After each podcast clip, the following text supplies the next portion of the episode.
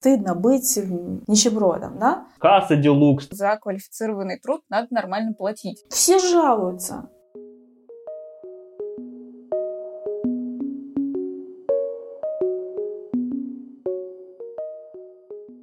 Всем привет! В эфире редакторский подкаст «NewsMaker», в котором мы обсуждаем этические проблемы, которые волнуют Молдову, мир и, конечно же, нас самих. Начало апреля в Молдове уже традиционно. Парад деклараций чиновников и политиков. Кто-то отчитывается о сотнях земельных участков и подаренных кольцах за тысячи евро, а кто-то внезапно оказывается должником без единого счета в банке. Все это обсуждается, конечно, крайне активно, а новости с выкладками про чужие карманы попадают в топы. И тут редакция дружно задумалась о деньгах. Насколько оправдан такой ажиотаж ажиотаж вокруг чиновничьих кошельков. Это правда лекарство от коррупции или только триггер зависти? Почему у нас в Молдове рискованно признаваться даже в честно заработанном? И как у нас сочетается любовь к богатству и желание постоянно прибедняться и жаловаться? Обо всем этом мы поспорили в новом подкасте. А кое-кто даже рассказал, почему категорически не хочет идти в чиновники и раскрывать собственные доходы и имущество. Сегодня о заглядывании в карманы политиков и друг друга. С вами Оля Гнаткова.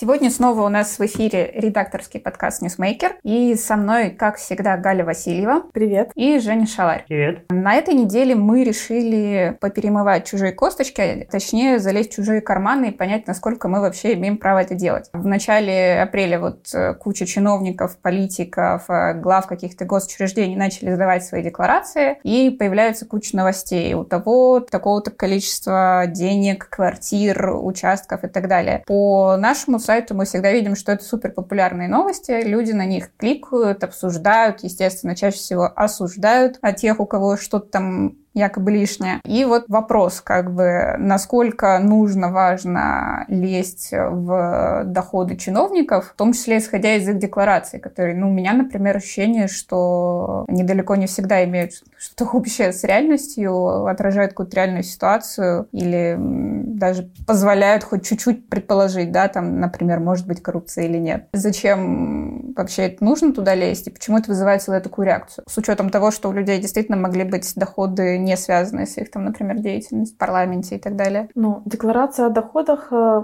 у нас, э, конечно, не являются теми документами, которые отражают э, реальные доходы или эм, наличие того или иного имущества у слуг народа, так называемых. Но они все равно очень нужны, на мой взгляд, потому что хотя бы они изощряются и думают, как, как бы задекларировать какие-то 15 тысяч евро и декларируют как подарок на день рождения или на свадьбу. А таким образом им приходится обращать на это внимание, и какие-то колоссальные потоки незадекларированных денег и незадекларированных трат, они их сложнее скрывать. А почему тема интересна? Ну, по-моему, естественно, естественные вещи, это не только только для Молдовы. Деньги — это тема номер один для каждого из нас, а чужие деньги — это вдвойне интересно. Но нет ли в, как, в этом какого-то ханжества? Потому что я помню, например, когда было правительство, в которое входил Брензан, он, кажется, министром экономики был. Да, у него до этого был, собственно, бизнес, он работал в другой стране, и он, что называется, накопил. То есть у него там были задекларированы какие-то миллионные имущества, да, и очень многие в это тыкали, что как это вот чиновник, чиновником стал вот такой богатый человек. То есть это как какой-то шейминг за богатство, даже вот если оно, ну, в принципе, понятным путем у человека образовалось. То есть откуда вот эта черта? У нас есть какое-то раздвоение. А, с одной стороны, люди все хотят быть, э, ну, это нормально. Нормальное, конечно, желание а, быть финансово независимыми, э, финансово самодостаточными, чтобы хватало, хватало на элементарные нужды и не только на элементарно достойный какой-то уровень жизни. Но все стремятся, все хотят быть богатыми. С одной стороны, начальников, каких-то там обеспеченных обеспеченных людей почитают, с ним относятся с каким-то каким пиететом, а, восторженно они говорят, но с другой стороны обсирают, да, как бы хотим, но обсир... ну, я, я не знаю, мне кажется, как раз хорошо, чтобы люди обеспеченные шли в политику или во власть, в правительство, особенно в правительстве там надо меньше говорить, больше делать,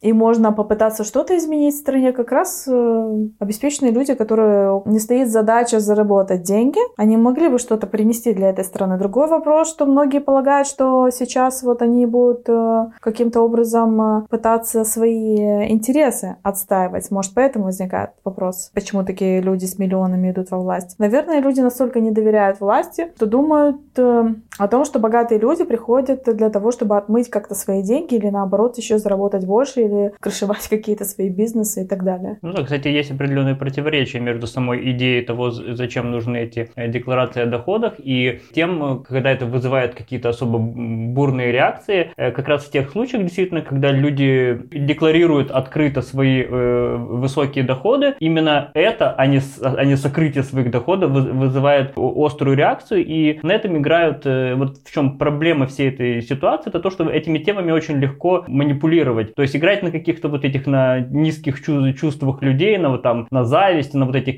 каких-то вот таких вот вещах, показывая какие-то вещи, говоря, значит, вот это там, э, вот эти любимые заголовки, там, машина делукс, касса делукс, там, вакансия делукс, то есть какие-то э, вот эти вещи, или там, или на, на чьих- чьих-то высоких зарплатах. Э, при этом э, смысл самих вот этих деклараций как раз именно в том, чтобы люди открыто декларировали свое имущество. А когда у человека все записано на, на, на куметров, на нашей там и, и так далее, то есть там не, не к чему подкопаться. И на самом деле в этом смысле эти декларации не совсем работающий механизм, именно потому что молдавские чиновники научились э, обходить э, это, это, этот инструмент и, и прекрасно жить непосредственно так, чтобы это ни в каких декларациях не, не, не было видно и не вызывало никаких к ним вопросов. Но все-таки декларации помогают в этом вопросе, ну хоть на, на какой-то один процент, благодаря тому, что чиновники и госслужащие обязаны подавать эти декларации о доходах. Мы знаем, например, что Марина Таупер, депутат э, партии Шоры, должна чуть ли не миллион лев Шору, да? Его мачехе. Мачехе, да, да, ее, его мачехе. Она, задекла... она была вынуждена почему-то задекларировать э, вот этот вот долг. И, кстати, долги декларируют э, многие другие, не только э, и сам Шор задекларировал. Ну, долг, кстати, да? вот как раз декларация Шора это вообще такой явный пример не очень работающего механизма, потому что он подал декларацию за 2020 год, да, человек, который там пару лет уже в бегах, в международном розыске и так далее. И получается, что у него там парочка малень, маленьких долей в компаниях, миллионные долги той же собственной мачехи, при этом очень скромно все на банковских счетах. То есть там просто там пара тысяч лей, там пара тысяч лей. Ну, человек живет в долг. Может, в кредит он берет и ноутбуки, айфон, и, и как, как все простые молдаване живет.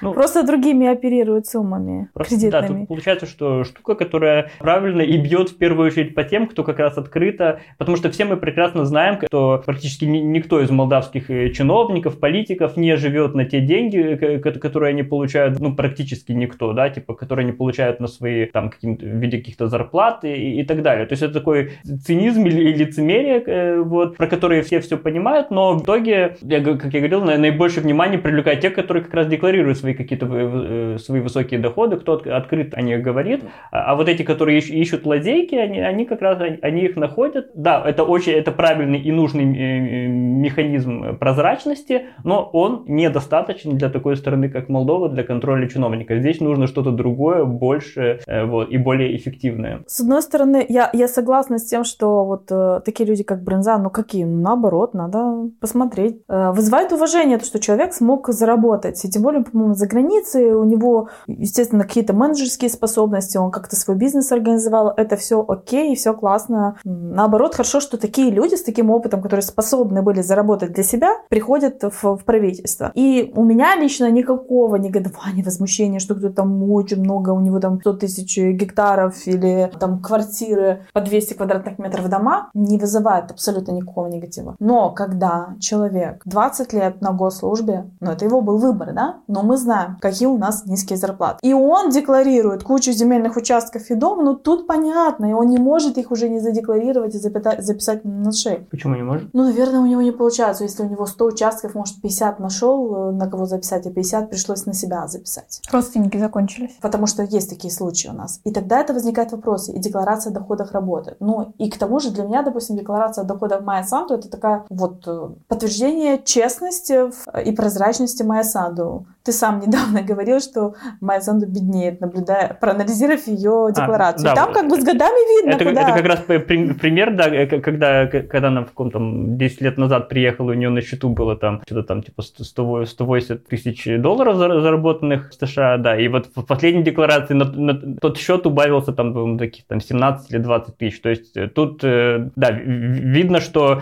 человек, который пришел в политику, да, кто-то пришел в политику и обеднел за, за годы пребывания в молдавской политике, и понятно, на какие деньги она жила и так далее. То есть вот этот элемент прозрачности, ну, я говорю, он работает в случае каких-то какого-то честного подхода, да, и каких-то э, честных людей. А выявлению нечестных людей, вот если мы вспомним, кого э, за, за какие-то там э, махинации с декларациями об имуществе, э, когда-то там снимали с выборов или, или что-то такое, это всегда были какие-то как раз манипулятивные вещи, то есть к людям находили способ э, подкопаться, чтобы снять их с выборов, но я не помню случая, чтобы э, кого-то кого-то прям взяли за жабры, да, типа, и, и, и кто-то кто-то прям поплатился всерьез за то, что он там что-то не, не, не так указал, неправильно и так далее. То есть этот механизм не работает на выявление э, всяких мошенников, э, воров, э, коррупционеров и так далее. Нет такого примера в Молдове, чтобы какого-то коррупционера выявили через этот механизм. Поэтому я говорю, что этого как бы недостаточно. То есть это понятно, это позволяет посмотреть, То да, почему ты жаждешь сам... крови, наказания. Ну, для, для коррупционеров, да, если этот инструмент назван как инструмент по, по борьбе с коррупцией, то, соответственно, должен приносить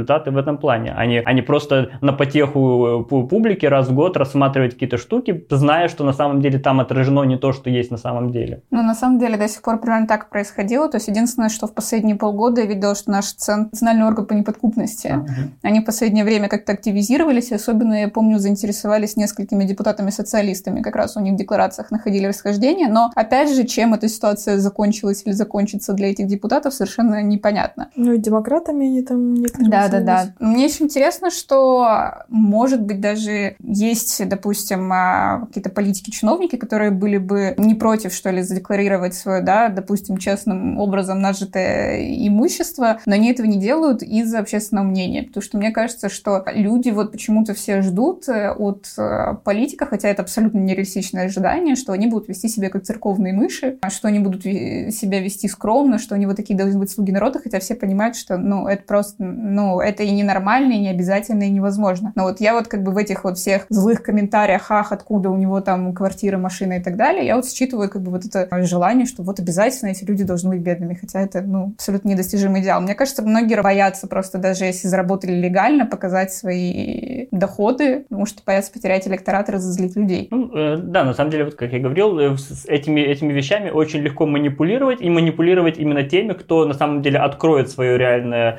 э, реальное имущество, ре, реальные свои там счета, реальные свои заработки и так далее. Против э, этого будет направлена там и медиа, и, и там полетит, полетит куча стрел э, и так далее. Вот, и поэтому, да, на самом деле это такой вот манипулятивный механизм, и вот, вот в этом плане мне вот с какой-то этической точки зрения э, всегда вот, вот это выставление вот этих вещей как-то на показ через, через медиа и так далее кажется иногда чрезмерным именно потому, что это вещи направлены не на выявление коррупции, а на возбуждение в людях какой-то там э, зависти, каких-то там ненависти и так далее, и которые на самом деле убивают саму идею вот этой вот этой открытости, честности и, и так далее. Ну вот как раз, да, с тем самым Бронзаном была самая показательная ситуация, когда, ну, еще его оппоненты партийные, да, как раз тогда подняли гигантский вой по поводу того, что вот миллионер в правительстве. Ну да, да, вот эта кла- кла- классовая борьба, да, вот этих вот э, э, людей, которые примерно к тому же классу, собственно, и относятся, но да. у которых, у которых все через э, офшорчики шито-крыто, да, нападают на человека, который, который как раз открыто как бы о своем имуществе заявил, причем именно заработал его не внутри Молдовы, непонятно из каких путей, а как бы работает за рубежом. Вы замечали вот такую вот черту, если, так, если не будем погружаться в какие-то политические распри, э, на бытовом уровне я часто сталкивалась с этим, и мне это кажется очень странным. Круто быть богатым, круто быть обес... ну, богатым, это такое условное, такое, такое... У каждого свое э, понимание. Такое субъективное понимание, ну, скажем так, финансово благополучным, да? У этого финансового благополучия для определенных, для тинейджеров, может быть, там какие-то определенные атрибуты. Ну, в целом есть какие-то, да. В советские времена это была условная квартира, дача и там Жигули, что там было, Нива. Сейчас несколько другие, да, но все стремятся. И быть таким круто, стыдно быть нищебродом, да. Но при этом вот все жалуются. Просто вот очень часто люди прибедняются. И меня всегда это удивляло. Покупают очень дорогую машину и говорят, что нет денег на бензин. Говорят, говорят, что это правда, но мне как-то сложно в это поверить, что люди берут в кредит машину, у них нет денег на бензин, или там, допустим, дорогущий телефон, который тебе функци... по функционалу может быть э, и не нужен, ты там не фотографируешь, не делаешь классные там фотографии для блога или не работаешь в медиа, но ты берешь кредит этот iPhone. Я не знаю, я не знаю, чем это объяснить. Я не могу пон... я для, для, для себя не могу понять, как бы у нас люди очень бедно живут или прибедняются.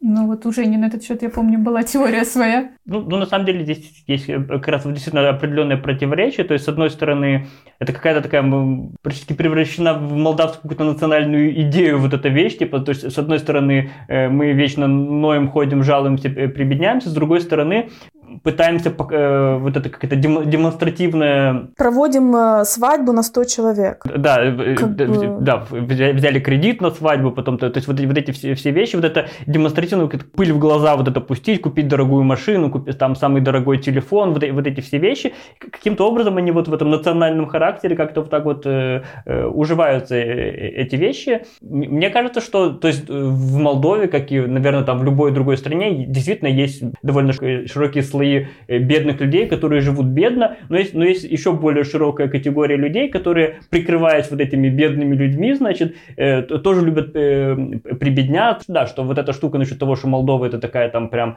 э, нищая страна и так далее, это, это во многом, во многом миф, вкручиваемый, поддерживаемый, потому что на самом деле очень существенная часть доходов молдавского общества, населения, они, находят, они находятся в тени. Это вот это какая-то такая скрытая часть, э, это никак не отменяет того, что есть действительно бедные люди, но э, многие действительно э, прибедняются, любят, значит, прибедняться, ныть и так далее. Вот. Но при этом, если там известная вещь, там, когда иностранцы приезжают и пройдут по улицам Кишинева, они просто поражаются количеству э, дорогих автомобилей, э, тому, как, э, как там люди э, демонстративно дорого одеваются и так далее, как они там своих детей выряжают там всякие там эти вот, это прям какой-то такой э, конкурс красоты устроенный, каких-то там и, авто, и автосалоны в э, так называемой самой бедной стране э, Европы. Меня всегда поражала структура восприятия вот людей. Вот ты говорила недавно о министре Бринзане, который был министром, и все там возмущались тем, что он когда-то заработал. Я как-то участвовала в одном семейном застолье, и там люди были старше,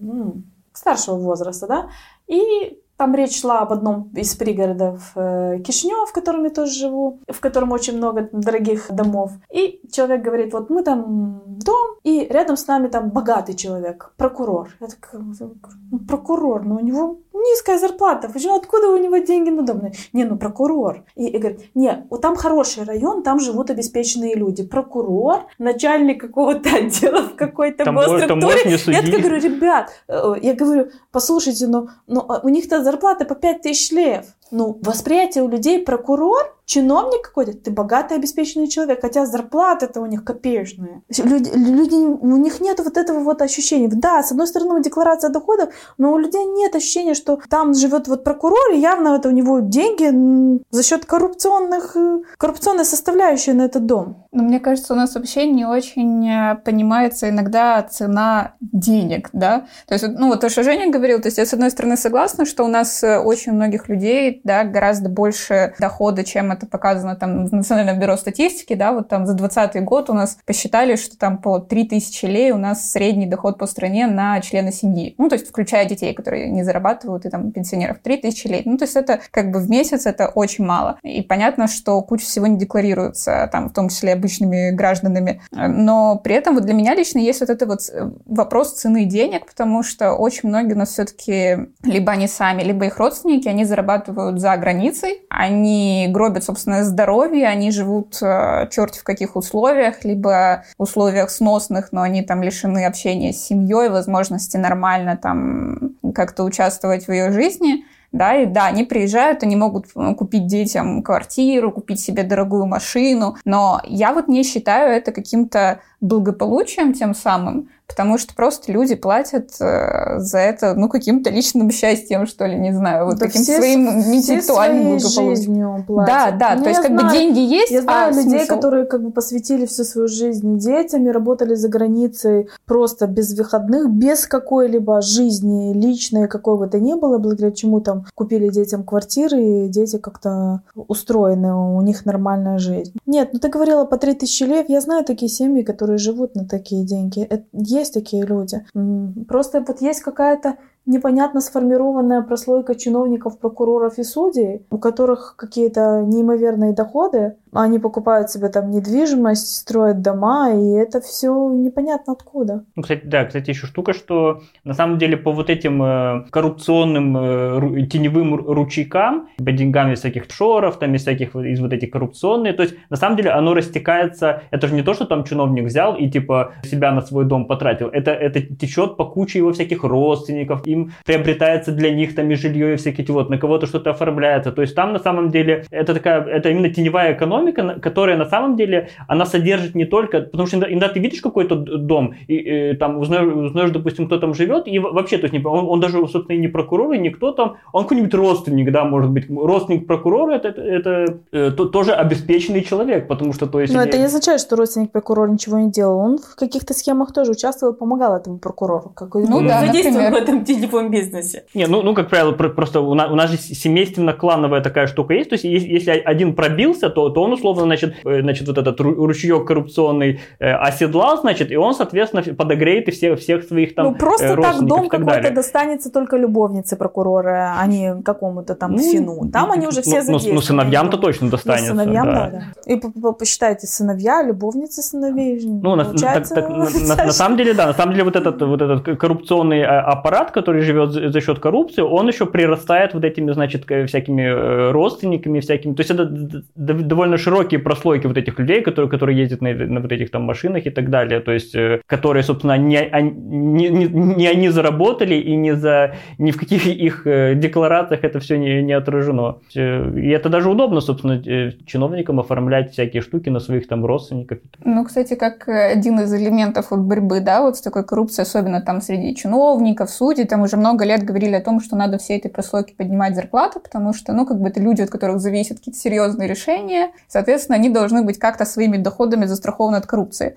Но я помню, что как бы, когда вот у нас там недавно, допустим, выходила новость э, об одном собрании судей, на котором они зажаловались, что у них, мол, низкие зарплаты. И там приводили в пример, что у начинающего судьи 15 тысяч лей в месяц. Что, mm-hmm. мол, это, это же там не хватит на содержание семьи. И это как бы даже и там некоторым в нашей редакции казалось, что это странная претензия, потому что очень многие люди в Молдове получают меньше. Ну, у меня в целом немного скептический конкретно применительно к Молдове подход э, насчет того, что значит, достаточно поднять им там э, чуть повыше зарплаты, и они сразу перестанут заниматься коррупцией. Мне кажется, все-таки здесь это настолько въелось в менталитет и стало традицией, что я все-таки считаю, что здесь нужна какая-то, не знаю, там, э, по сути, финансовая внутренняя спецслужба, которая будет заниматься выявлением теневых коррупционных доходов. Причем я считаю, что возглавить ее должен вообще какой-нибудь иностранец, скорее всего, который не, не связан вот этими вся, всякими штуками, которые будут заниматься вот, вот конкретно целенаправленно вот этими вещами, э, привлекать без разбора всех подряд, кого, кого они находят с этими коррупционными доходами к ответственности, неважно каких-нибудь там политических взглядов и, и так далее. Такая штука, в принципе,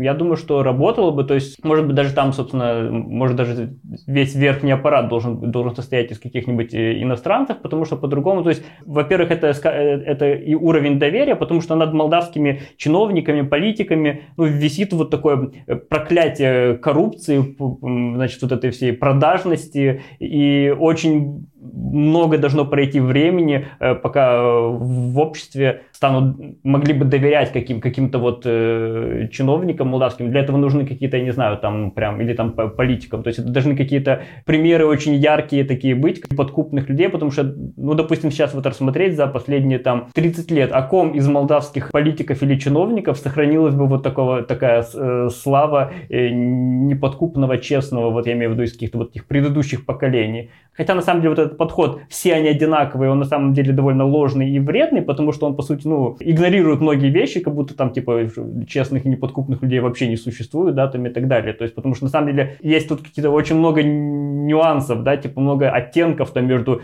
там, условно, э, честным человеком, там, абсолютно, там, продажным, или который там украл миллиарды, или который там, не знаю, там, мешок пшеницы. То есть, на самом деле, здесь есть вот, вот эти нюансы, но я говорю, в обществе доверие не скоро сложится к тому, что мест э, какими-то своими силами, и можно из этого выбраться, поэтому какие-то элементы внешнего управления я вот в данном случае прям, прям очень приветствую, как бы это там ни звучало и так далее, и всячески поддерживаю. Но у меня тут возникает как бы такой конфликт, что пока мы разбираемся с этой коррупцией, э, не формируется понимание, что за нормальную работу, за квалифицированный труд надо нормально платить. То есть как бы, ну, тот же судья, тот же прокурор, это должны быть, естественно, люди там с образованием, которые какое-то количество своего времени, своих личных ресурсов в это вкладывали. Это нормально платить им адекватные деньги. Мне кажется, из-за из этого понимания, э, отсутствия понимания, что определенная работа должна стоить нормально и дорого, в том числе вот воспринимаются в штыки те же там декларации того же Бронзана, да, который как бы человек использовал свой мозговой ресурс, да, сумел заработать деньги своими силами.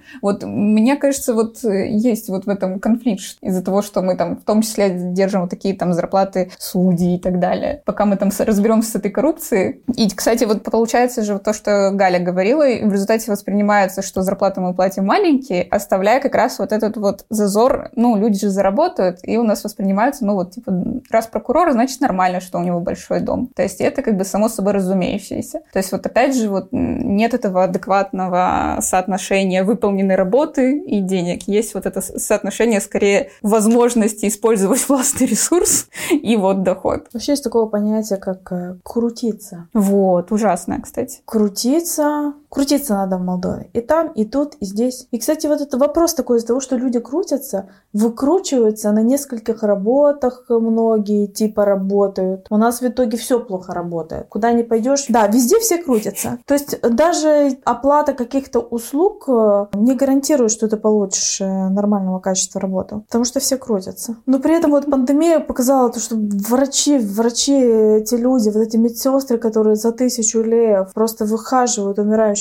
людей, вот у них такая низкая зарплата, и насколько, насколько все запущено. Ну, кстати, вот про это я сейчас вспомнила, как, по-моему, это было в начале пандемии, что ли, в прошлом году, когда выходили депутаты-социалисты и активно шеймили НПОшников и журналистов, которые якобы получают гигантские зарплаты, в то время как там плачутся о том, как мало получают врачи. Вот этот пункт, он насколько оправдан сравнивать? Ну, кстати, вот это как раз пример того, насколько на, на этой теме э, легко манипулировать, какие-то сравнивать несравнимые вещи. То есть, пользуясь тем, что на самом деле очень многих людей большие проблемы с э, логикой, причинно-следственными всякими связями, э, значит, показывать, например, какие-то какие вещи, да, значит, социалистов там вышло расследование о том, что их финансируют через э, офшоры, значит, а сейчас они, значит, шли, то у кого там, у Спыну, генсека в президентуре, значит, тоже есть какие-то офшоры вообще связанные с какими-то стартапами, как будто это одно и то же. Когда партии или там политики, телеканалы и так далее спонсируются через офшоры какими-то внешними непонятными финансовыми кругами, и наличие каких-то офшоров вообще связанных со совсем другими целями, не связанными с политикой и так далее. То есть, и, и это звучит как одно и то же, это как, или как, не знаю, как сравнение там Додона, как вы, как турецких учителей высылали, и, значит, вот Чауса. То есть, какие-то э, вещи, игнорирующие как раз на самом деле принципиальные разницы в, в этих вещах, рассчитаны на то, что на этом строится большая часть вообще какой-то там политической пропаганды и всего такого, на то, что, то, что у людей э, есть проблемы у многих там с, с логическими связями, и, значит, а, они не, не, не увидят эту разницу, оно выглядит со стороны как одно и то же. На самом деле это абсолютно разные вещи. И те же самые претензии, допустим, там к журналистам, которые там откуда, откуда у них деньги, э, так вот именно, вот именно на э, мне кажется, это даже не причина лучше следственной связи, это такой психологический подход апеллирования к эмоциям. Ведь чем кроет Богдан Цирля, когда вот это вот он исследование, книгу написал, допустим, Райс, который там писал про эти офшоры или там какие-то там сокрытия доходов, что делает Цирля, вот посмотрите, Райс получил миллион или сколько там, там есть вот этот топ СМИ, в котором входит, вот они получают гранты, вот они, смотрите, какие деньги. И люди видят этот миллион, люди видят этот миллион, думают, ага, жируют да. И они уже не думают о том, что там социалисты наворовали, обворовывают этот народ. Они уже думают, что эти журналисты, -то, они же, у людей почему-то какой-то есть вот это вот витает в обществе, что если ты занимаешься каким-то благим, полезным делом, ты должен это делать бесплатно. Вот, вот я вот, про это и вот говорила почему-то я считаю, что журналисты, они как санитары, они леса, как, как дятлы, извините меня, вот, да. они должны, они должны получать, ну, это смешно, но так такая функция. Это очень важная роль. Кажется, конечно же, у нас все искажено, есть пропаганда и так далее, но они должны получать нормальные деньги. Нормальные деньги, чтобы потом не идти, не заниматься пропагандой за большие деньги. Потому что пропаганда всегда стоит дороже. Да, ну, ну, ну хотя бы не из-за этого. За нее платят хорошо. Да, даже вообще как бы тоже, опять же, подход. Просто люди должны получать нормальную, адекватную плату за свою работу. Если кто-то получает больше или нормально за свою, за свою работу, это не, а ты получаешь меньше, это не означает, что он такой плохой. Может, в тебе что-то не так вопрос. Это не всегда так работает, но апеллирование к тому, что, а посмотри, и это работает, я думаю, это работает. Я уверена, что это работает. Потому что люди вот как бы тяжело живут, и когда они видят миллионы, видят скрины, какие-то там графики, им уже кажется, это все доказано какая-то проверенная информация. И вот они это делают не бесплатно, оно как бы, а получается журналист как-то должен обеспечивать свою семью, питаться как бы непонятно чем, и писать вот правду бесплатно. Да, и заниматься праноедением, судя по всему. А я еще помню, что когда-то мы обсуждали вот как раз эти и декларации, и Женя говорил, что именно поэтому не хотел бы пойти в чиновники. Да, мне кажется, что вообще становиться чиновником э, в Молдове это, э, это такое, ну, для человека с какими-то там э, способностями или чем-то таким, это, это, это, это скорее какое-то при, принесение себя в, в жертву, да, то есть потому что в том числе и из-за отношения в обществе такого, что, значит, все одинаковые, все воруют, и, соответственно, как, какой бы человек не, не приходил этим заниматься, то есть это вот этот подход, что любой имеет моральное право, соответственно, там Э, залезть в твой карман, смотреть, значит, что э, там оценивать, куда ты поехал, куда что ты сделал, это вот и ощущение вот это типа да, что, что, ты живешь на, э, на его деньги, что он платит тебе зарплату. Для меня это дискомфортное ощущение. На госслужбу я бы не пошел, в том числе по этой причине, чтобы не становиться вот этим. Есть какое-то такое, знаешь, презумпция воровства, да. Чиновников считается, что они по умолчанию все воруют и так далее. И, и даже если появятся люди, которые воровать не будут, будут честными, я говорю, что мне кажется, что еще, не знаю, лет 10 должно уйти, для, э, пройти для того, чтобы параллельно сопровождающейся работой с э, обществом, каким-то реальной борьбой с коррупцией и так далее, чтобы люди поверили в то, что можно быть в Молдове чиновником и не воровать, и не было вот этого подхода к тем, кто этим занимается. Поэтому, когда я вижу, допустим, что многие люди, которые как раз преуспели в бизнесе или там, ну это э, там, не про себя говорю, естественно, вот, но, но, но когда, то есть они, они не хотят быть, не хотят идти на госслужбу, не хотят быть чиновниками, я их очень прекрасно понимаю, потому что вот эти люди, которые возвращаются с успешных работ, там, допустим, на Западе и так далее, и чтобы работать в Молдове, попробовать здесь что-то сделать, в моем понимании, это люди, заслуживающие максимального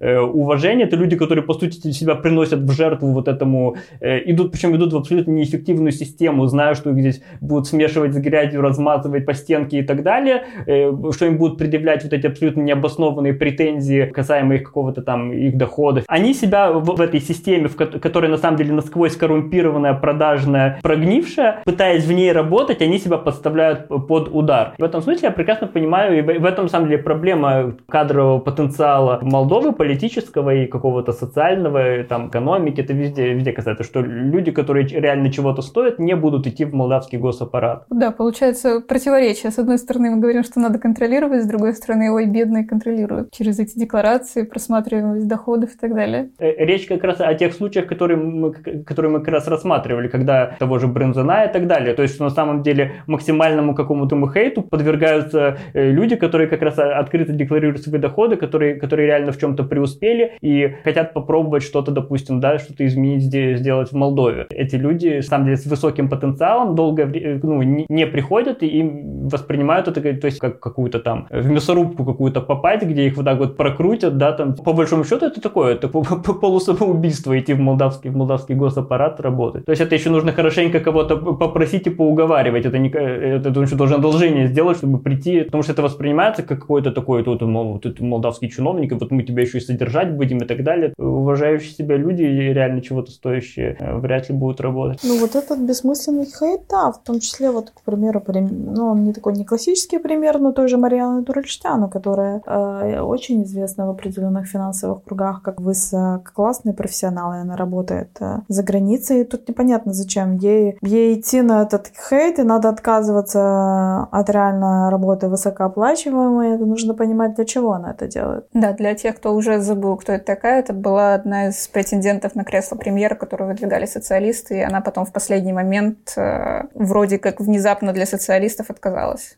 свою кандидатуру выдвигать. И Майя Санду после этого выдвинула Гроссу. Я, кстати, думаю, что она, вот она реально, вот ей не нужны деньги, она а, прекрасно зарабатывает той компании, в которой она сейчас работает в Лондоне, да. Я вполне себе могу поверить в то, что человек хотел что-то менять. И я думаю, что вполне себе возможно, что она отказалась, э, увидев, э, к чему это все придет, что ей не дадут ничего делать. Возможно, у нее были какие-то договоренности с социалистами, э, социалисты там про них забыли. Наверное, госпожа Дурлиштян, я могу допустить этот вопрос. Я, как, угу.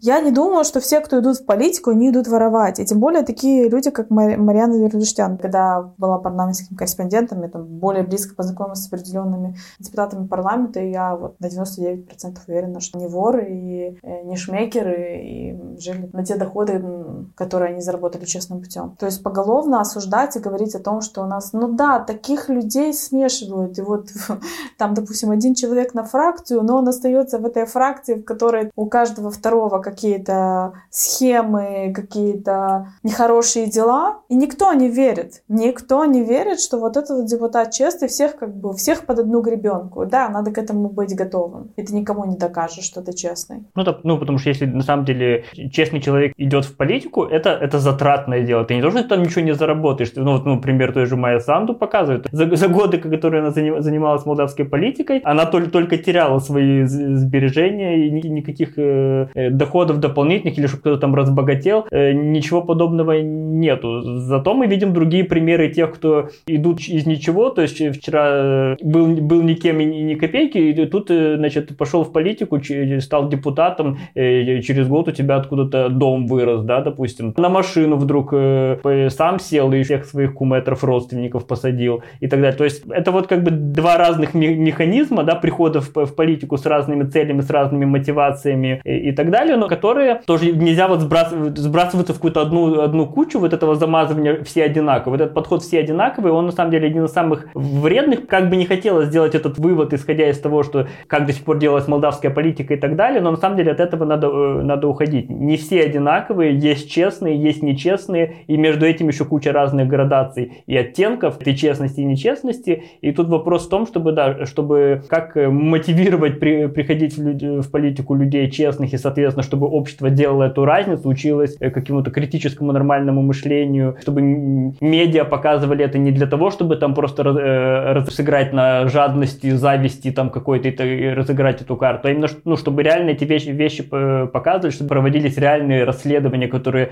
выявляют какие-то реальные коррупционные связи, а не просто так сыграть на каких-то вещах, просто чтобы общество пошумело и это все закончилось, и чтобы это доводило в итоге к какому-то результату, чтобы за коррупцию реально наказывали и так далее. То есть настолько большой объем работы, что я не знаю, сколько времени, сколько лет это займет для, до того момента, пока о молдавской политике можно будет говорить как о чем-то там, где честным людям есть, есть возможность как-то там э, что-то сделать. Ну, молдавская политика это все-таки прямое продолжение нашей повседневной жизни, да, это те люди, которые выходят как бы в принципе из того общества, в котором мы живем, из общества, в котором, ну, в том числе, да, открытый разговор о деньгах, это не принято, открытый разговор, как, что происходит, почему, ну, то есть те самые вот причинно-следственные связи не выстраиваются ни у кого, да, то есть кто прибедняется, кто, наоборот, пытается выступить себя богатым. А вот э, вообще есть какая-то перспектива у нас, и как-то меняется ли это скорее вот с годами. Вот этот вот э, тон разговора о деньгах, о заработке или, не знаю, просто по моим ощущениям сейчас все остается примерно вот как в 90-е было, да, э, то есть кто-то жалуется, кто-то скрывает доходы, и вот какого-то конструктивного разговора о деньгах, ну, не происходит. И Мне поэтому... кажется, в 90-е, Оля, совсем другое было. У многих просто денег не было. Ну, понятно. Ну, у кого-то они, наоборот, стихийно появились в большом количестве. Как бы понятно, что таких людей было принципиально меньше, но они были. Ну, да, тогда, поскольку все это период вот этого первоначального накопления был довольно далек от, э, от законности, поэтому на том этапе э, было, было максимально важно это, значит, каким-то образом э, скрыть, замазать, значит, от, откуда у тебя взялись эти деньги, чтобы тебе не было каких-то лишних вопросов. Сейчас, в принципе, часть, часть людей, я так думаю, думаю все-таки постепенно начинают зарабатывать деньги там, более честными, честным путем, там как бизнесы развиваются и, и так далее. То есть сейчас уже вряд ли можно, как, как, как вот в 90 90-х, там ткни в богатого, попадешь в вора, да, типа там, то есть такой подход был в, в обществе, да, то есть сейчас, в принципе, уже, мне кажется, настолько, настолько черно-белого подхода нету, есть люди, которые, которые заработали деньги там или за границей, или в Молдове, сделали это честным путем, которые могут отчитаться за, за каждую заработанную свои, ну, это, это не касается молдавских чиновников, как правило, вот. Мне вспоминается никакой не прокурор, не судья, мне вспоминается бывший пресс-секретарь э, мэра Киртуака Вадим Бронзанюк, э, который просто работал в мэрии чиновником крайне средней руки, а у него вырос дом собственными инициалами, да, на крыше, на фасаде. То есть, да, тут как бы возникают вопросы. Не обязательно вот эти вот коррупционные ручейки, чтобы седлать, нужно быть в каком каких-то первых эшелонах власти. Сейчас как бы вряд ли можно сказать, типа, стыдно ли сейчас в Молдове много зарабатывать э, и, и, и говорить об этом открыто. Наверное, нет, не стыдно. Э, и то есть, в принципе, хотя вот мы сейчас недавно подумали э, изучить аудиторию нашего, кто, кто вот читает ньюсмейкер и строить там ряд каких-то ну, опросов анонимных, чтобы, чтобы понять, кто нас читает, из какой, какие, какие-то какие сегменты общества, кем они работают, в том числе, какой у них доход. Да? И вот мы думали, каким образом спросить людей об, об их доходе, чтобы, это, чтобы это было нормально с какой-то этической точки зрения, чтобы все сразу не напряглись, оп, оп, стоп, что-то они меня спрашивают про то, сколько я зарабатываю. Да, вот. И, и на самом деле мы вот на это так немного споткнулись, потому что на самом деле, ну, насколько вот правильно, нормально спросить человека, сколько ты зарабатываешь. То есть в этом еще есть как бы такой какой-то э, чувствительный момент. Думаю, что деньги это очень чувствительный момент. Эрогенная зона молдавского общества.